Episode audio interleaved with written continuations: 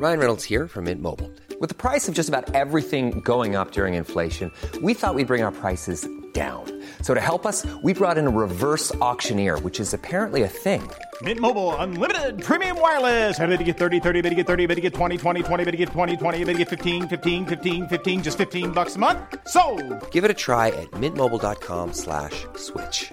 $45 upfront for three months plus taxes and fees. Promo for new customers for limited time. Unlimited more than 40 gigabytes per month. Slows. Full terms at mintmobile.com. Les syndicats maintiennent la pression. Nouvelle mobilisation ce mardi contre la réforme des retraites. Plusieurs cortèges attendus en France, mais également des perturbations dans les transports. Le point dans un instant. Et une première journée de débat houleux à l'Assemblée nationale alors que le gouvernement a tenté de défendre sa réforme des retraites. De nombreux rappels au règlement, suspension de séance et même dénonciation de messages suspects reçus par des députés RN. Le discours des ministres retardé dans un hémicycle surchauffé, on le verra. Les prix du diesel vont-ils augmenter? L'embargo européen sur le pétrole russe est entré en vigueur ce dimanche. Les produits pétroliers raffinés russes exportés par voie maritime ne peuvent plus rentrer en Europe. Alors quelles conséquences? Les détails dans cette édition. Le bilan humain ne cesse de s'alourdir en Turquie et en Syrie, la région touchée par un très fort séisme ce lundi. De très nombreuses personnes encore piégées dans les milliers d'habitations effondrées. L'aide internationale s'organise. Les précisions de notre correspondante sur place.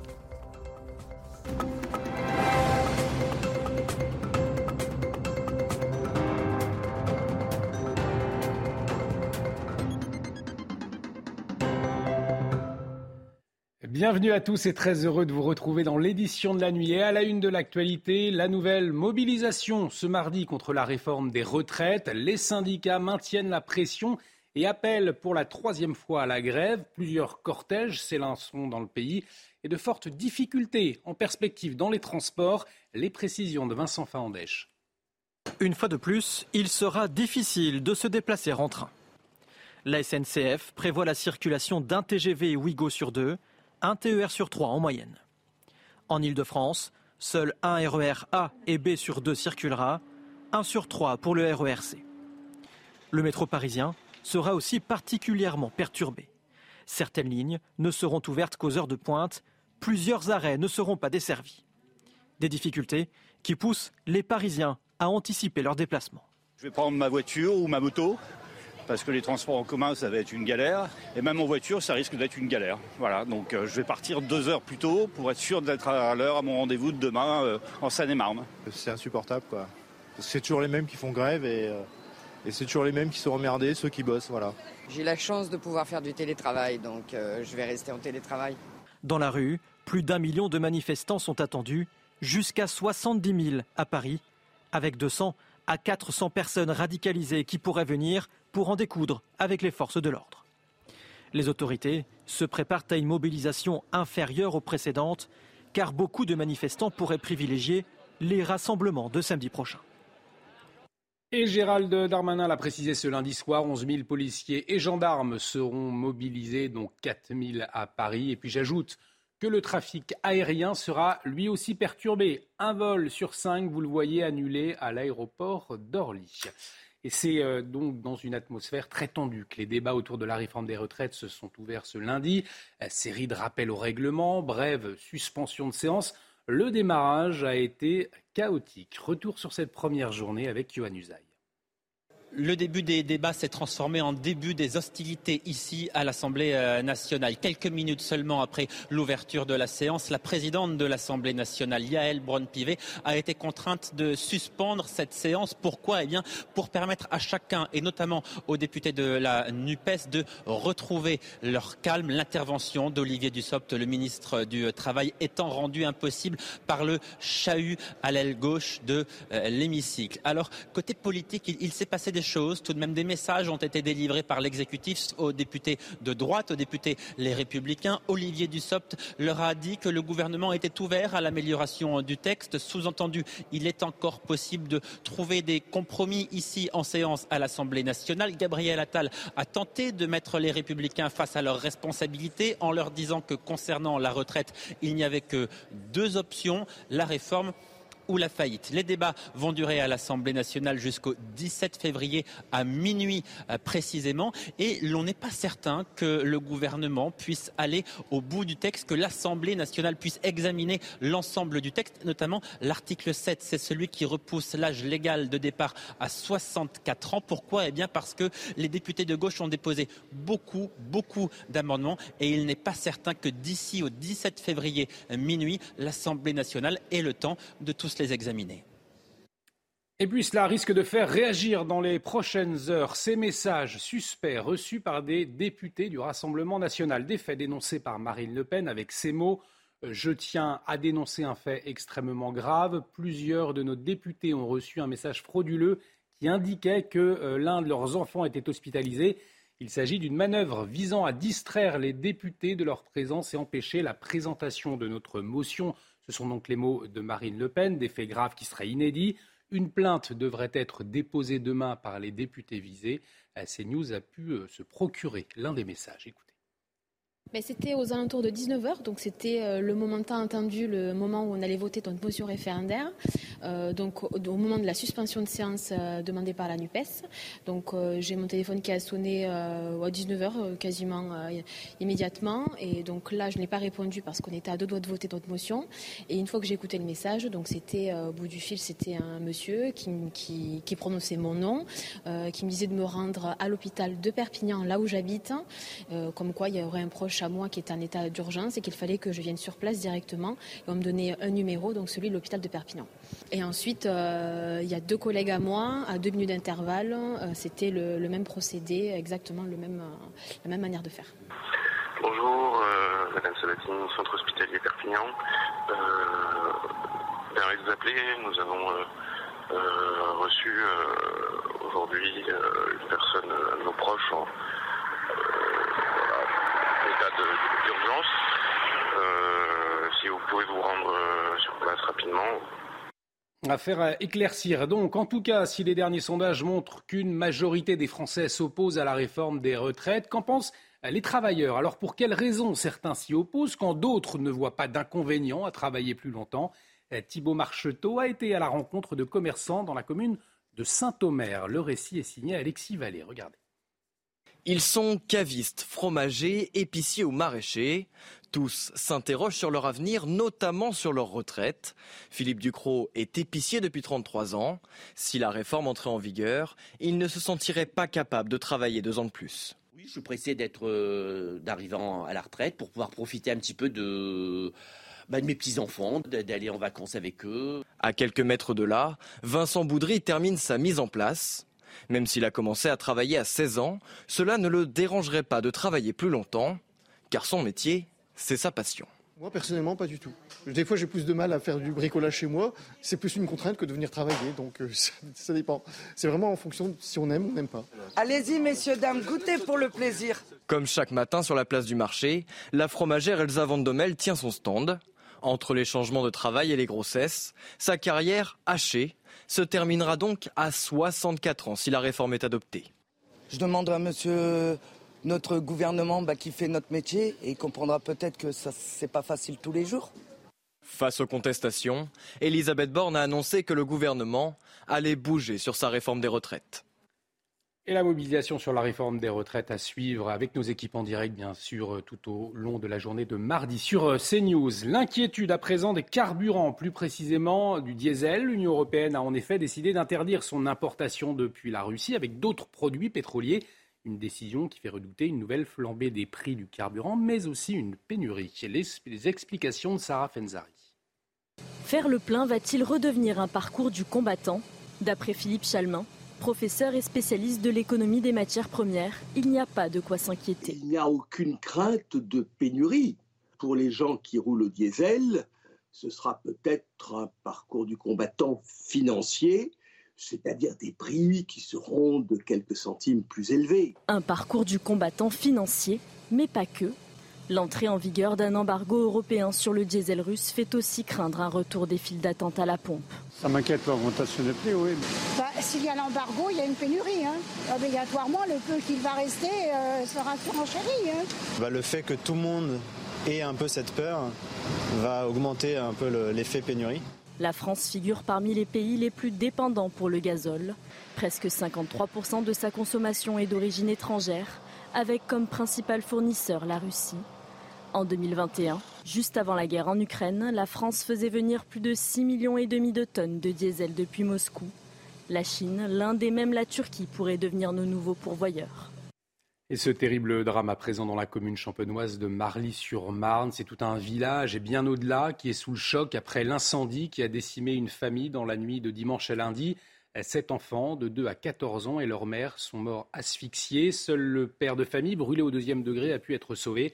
Selon les premiers éléments, un sèche-linge aurait pris feu au rez-de-chaussée, obligeant la famille à se réfugier au deuxième étage. Mais le piège s'est refermé. Un terrible choc euh, pour le village, bouleversé. Une cellule psychologique a été mise en place. Écoutez Fatou Mano, la sous-préfète de Château-Thierry.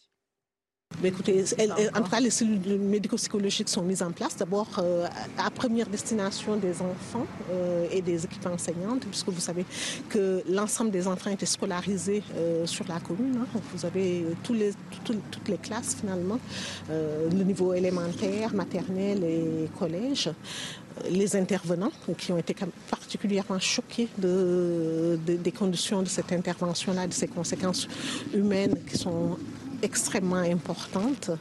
Et puis, on peut penser que la population pourrait aussi avoir besoin d'être appuyée moralement euh, sur les jours qui viennent. Donc voilà, tout est mis en place pour soutenir euh, tout le monde sur la période, le temps nécessaire. Et puis Emmanuel Macron a réagi après ce terrible drame. La nation partage le choc et la peine de la famille et de ses proches, a réagi le président sur Twitter. L'actualité internationale et le bilan des pertes humaines ne cessent de s'alourdir après le puissant séisme qui a touché ce lundi le sud-est de la Turquie et la Syrie voisine.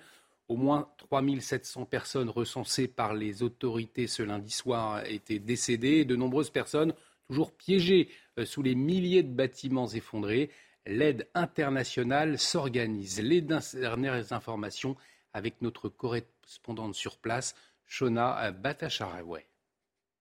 Oui, euh, effectivement. Alors euh, moi personnellement, je viens d'arriver à l'aéroport et déjà quand on arrive, quand on descend de l'avion, on est déjà entouré euh, par des équipes de sauvetage, des gens qui sont venus de toute la Turquie et peut-être des équipes qui viennent de pays voisins pour aider à trouver, à chercher des, des survivants qui, seraient encore sous les décombres et à en croire les images que nous voyons tous ces dernières heures.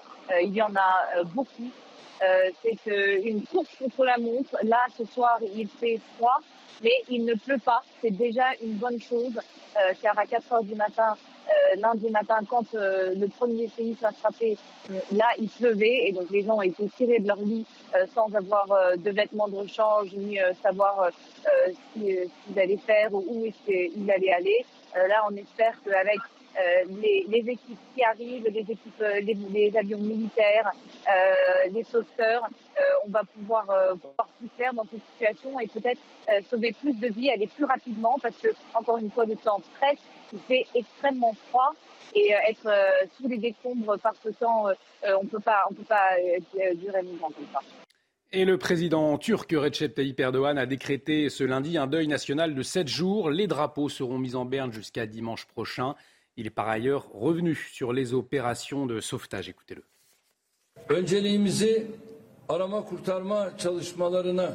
Nous avons priorisé les opérations de recherche et de sauvetage. 9000 personnes sont actuellement impliquées dans les opérations de recherche. Ce nombre ne cesse d'augmenter avec ceux qui atteignent la zone sismique de l'extérieur. Des contacts sont en train d'être établis avec notre pays concernant l'aide internationale. Outre l'OTAN et l'Union européenne, nous avons reçu des offres d'assistance de 45 pays. Et puis au Chili, les multiples feux de forêt continuent de faire rage dans le centre du pays, traversé par une forte vague de chaleur. Selon les autorités, 24 personnes sont mortes et 1182 euh, blessées. Les feux ont dévasté en cinq jours quelques 270 000 hectares et détruit plus de 1000 habitations. Écoutez ces témoignages d'habitants, ils ont vécu l'enfer. C'était si difficile. Je n'arrive pas à comprendre comment nos maisons, notre secteur, toutes les maisons de nos voisins ont été brûlées. On ne pouvait plus respirer et à un moment donné, j'ai dit aux pompiers d'essayer de créer une ouverture pour sortir. Quand on a vu que le feu venait du haut vers le bas, je leur ai dit soit on saute maintenant, soit on meurt ici.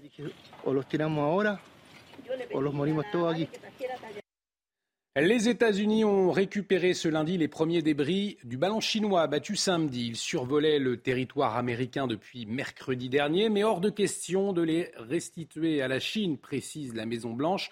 L'engin supposé espion est à l'origine d'une nouvelle crise diplomatique. La Chine qui n'exclut pas de répliquer. Les précisions à Pékin de Sébastien Le Balzic.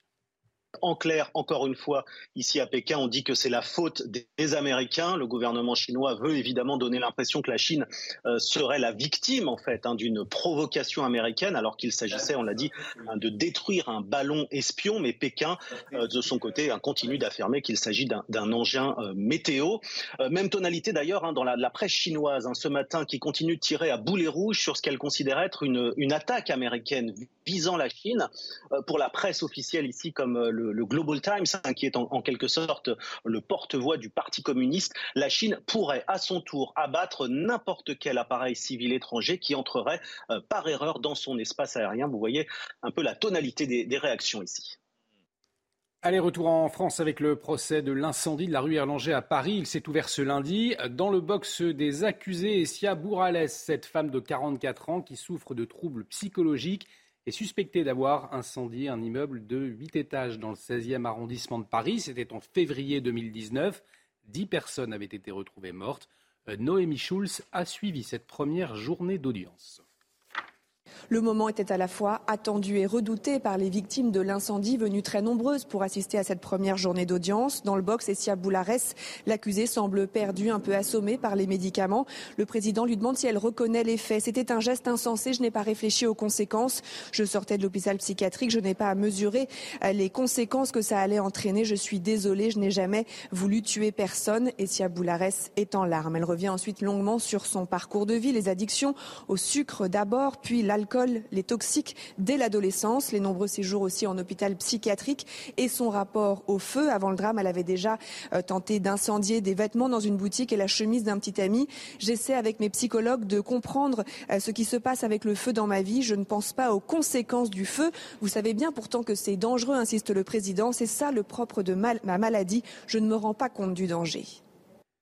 Et toujours au volet judiciaire, l'enquête sur la disparition d'Elena Cluyou, étudiante à Brest, s'accélère. Un suspect a été identifié euh, aujourd'hui entre la vie et la mort après deux tentatives de suicide. Il a confié à ses proches avoir commis une bêtise, que c'était un accident. Les précisions sur place de Michael Chailloux. C'est ici au niveau de ce carrefour dans le centre-ville de Brest qui a été prise la dernière photo d'Elena au petit matin du 29 euh, janvier. Depuis ce week-end, un suspect a été identifié. Il s'agit d'un cuisinier de 36 ans qui travaille dans un restaurant de Brest. Il a confié à son frère avoir commis une bêtise mais que c'était un accident. Les deux hommes se sont euh, rendus durant le week-end dans un commissariat mais le suspect n'a pas pu être entendu. Il avait ingéré une forte dose de médicaments ce qui l'a conduit au CHU de Brest, hôpital dans lequel il a commis une deuxième tentative de euh, euh, suicide. La piste privilégiée est celle d'un accident suivi d'une dissimulation du corps. La voiture du suspect a même été retrouvée incendiée dans un quartier euh, de Brest. À l'heure d'aujourd'hui, évidemment, de nombreuses questions demeurent. La première, c'est où se trouve la jeune Elena? Et puis la seconde, les deux protagonistes se connaissaient-ils avant ce dimanche matin du 29 janvier. De nombreuses questions ouvertes que les enquêteurs tentent de résoudre encore aujourd'hui. Et une enquête que nous suivrons de près euh, pour euh, CNews, bien évidemment. Tout de suite, sans transition, le journal des sports, avec du football notamment. On commence donc avec du football et la Ligue 2, le bras de fer entre Amiens et Metz en clôture de la 22e journée, match qui a tourné à l'avantage des Grenats. Deux buts à zéro grâce à Georges Mikotadze sur penalty et Arthur Atta. Un succès important dans la course à la montée puisque les Messins en profitent pour remonter à la quatrième place à trois points de Sochaux et Bordeaux. Grosse désillusion en revanche pour les Amiénois à égalité de points avec Metz au coup d'envoi. Les Picards ratent l'opportunité et ils stagnent à la septième place. On part à Méribel avec les mondiaux de ski alpin et la surprise sur le combiné avec le sacre de Frederica Brignone, l'italienne en tête après le Super G, a profité d'une erreur de la championne du monde en titre. Michaela Schifrin, l'américaine pourtant spécialiste du slalom, a enfourché juste avant la ligne alors qu'elle était en avance sur le temps de référence. Pas de septième titre mondial donc pour Schifrin qui cède donc sa couronne à Frederica Brignone. Sacrée pour la première fois de sa carrière, l'Italienne de 32 ans était évidemment ravie à sa descente du podium. Allez de la Formule 1 à présent, à un peu plus de trois semaines du retour des pilotes sur, le sur la grille. Les écuries continuent de dévoiler leur bolide pour la saison à venir. Après As Red Bull, Williams a présenté ce lundi la FW45. Côté esthétique, peu de changements mais beaucoup d'attentes après euh, la dixième et dernière place de l'écurie britannique en 2022.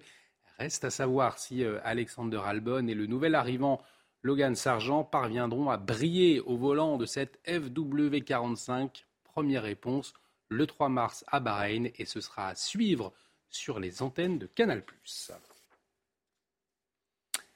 On va terminer avec un mot de tennis. Ça ne passe pas pour Richard Gasquet au premier tour de l'Open Sud de France. Le Biterrois s'est incliné euh, face à un autre tricolore, Arthur Fils, 163e à l'ATP et de 18 ans son cadet.